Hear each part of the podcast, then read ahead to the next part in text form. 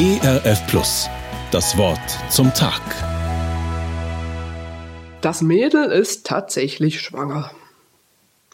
Eine solche Ankündigung sollte ja eigentlich ein Grund zur Freude sein.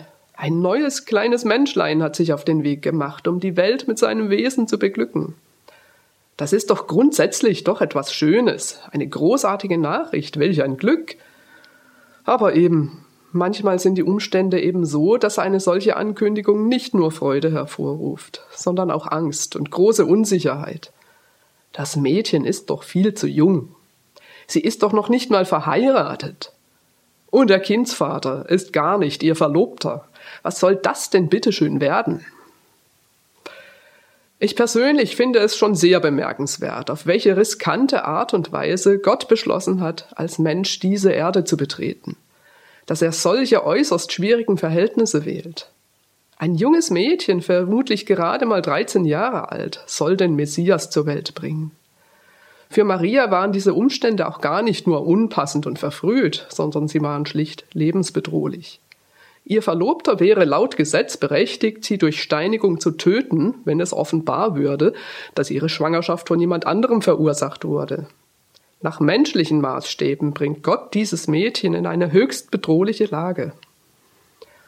Das vergesse ich so gerne in meiner Vorfreude auf Weihnachten. Ich weiß ja genau, wie die Geschichte ausgeht. Dass nämlich ihr Verlobter Josef sie nicht steinigen wird, sondern dass er sie beschützt. Denn auch ihm wird noch ein Engel begegnen, der ihm den wahren Sachverhalt erklärt. Die unbegleitete Geburt in einem Viehstall wird ohne Komplikationen verlaufen. Der eifersüchtige König Herodes wird das Kind nicht finden und töten, weil seine Eltern mit ihm nach Ägypten geflohen sind.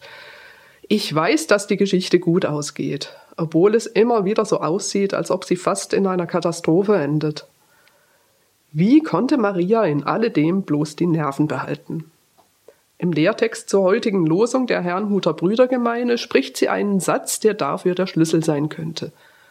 Im Lukasevangelium, Kapitel 1, Vers 38, sagt sie zu dem Engel, der ja eben die Nachricht überbracht hat, Siehe, ich bin des Herrn Magd, mir geschehe, wie du gesagt hast. Maria spricht damit aus, wer ihr Herr und Meister ist, dem sie unterstellt ist. Eine Frau war damals immer einem Herrn unterstellt, der über sie bestimmt hat und der aber auch für ihren Schutz verantwortlich war. Das an sich ist für sie also kein fremder Gedanke. Die Frage ist bloß, zu welchem Herrn sie gehört. Und wie dieser Herr ist, das ist der ganz entscheidende Punkt. Maria weiß, dass Gott der beste Herr ist, den sie überhaupt haben kann.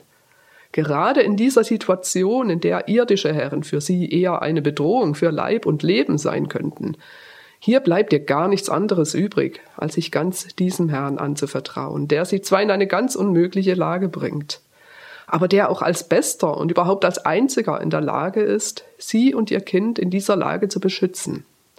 Mir geschehe, wie du gesagt hast, sagt sie zu dem Engel. Was hat er ihr denn gesagt?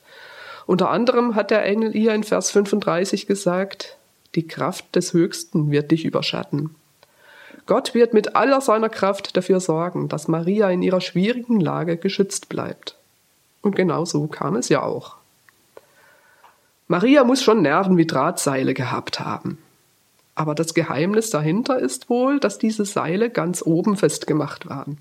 Wenn mich der Höchste mit seiner Kraft beschützt, was soll mir dann noch passieren?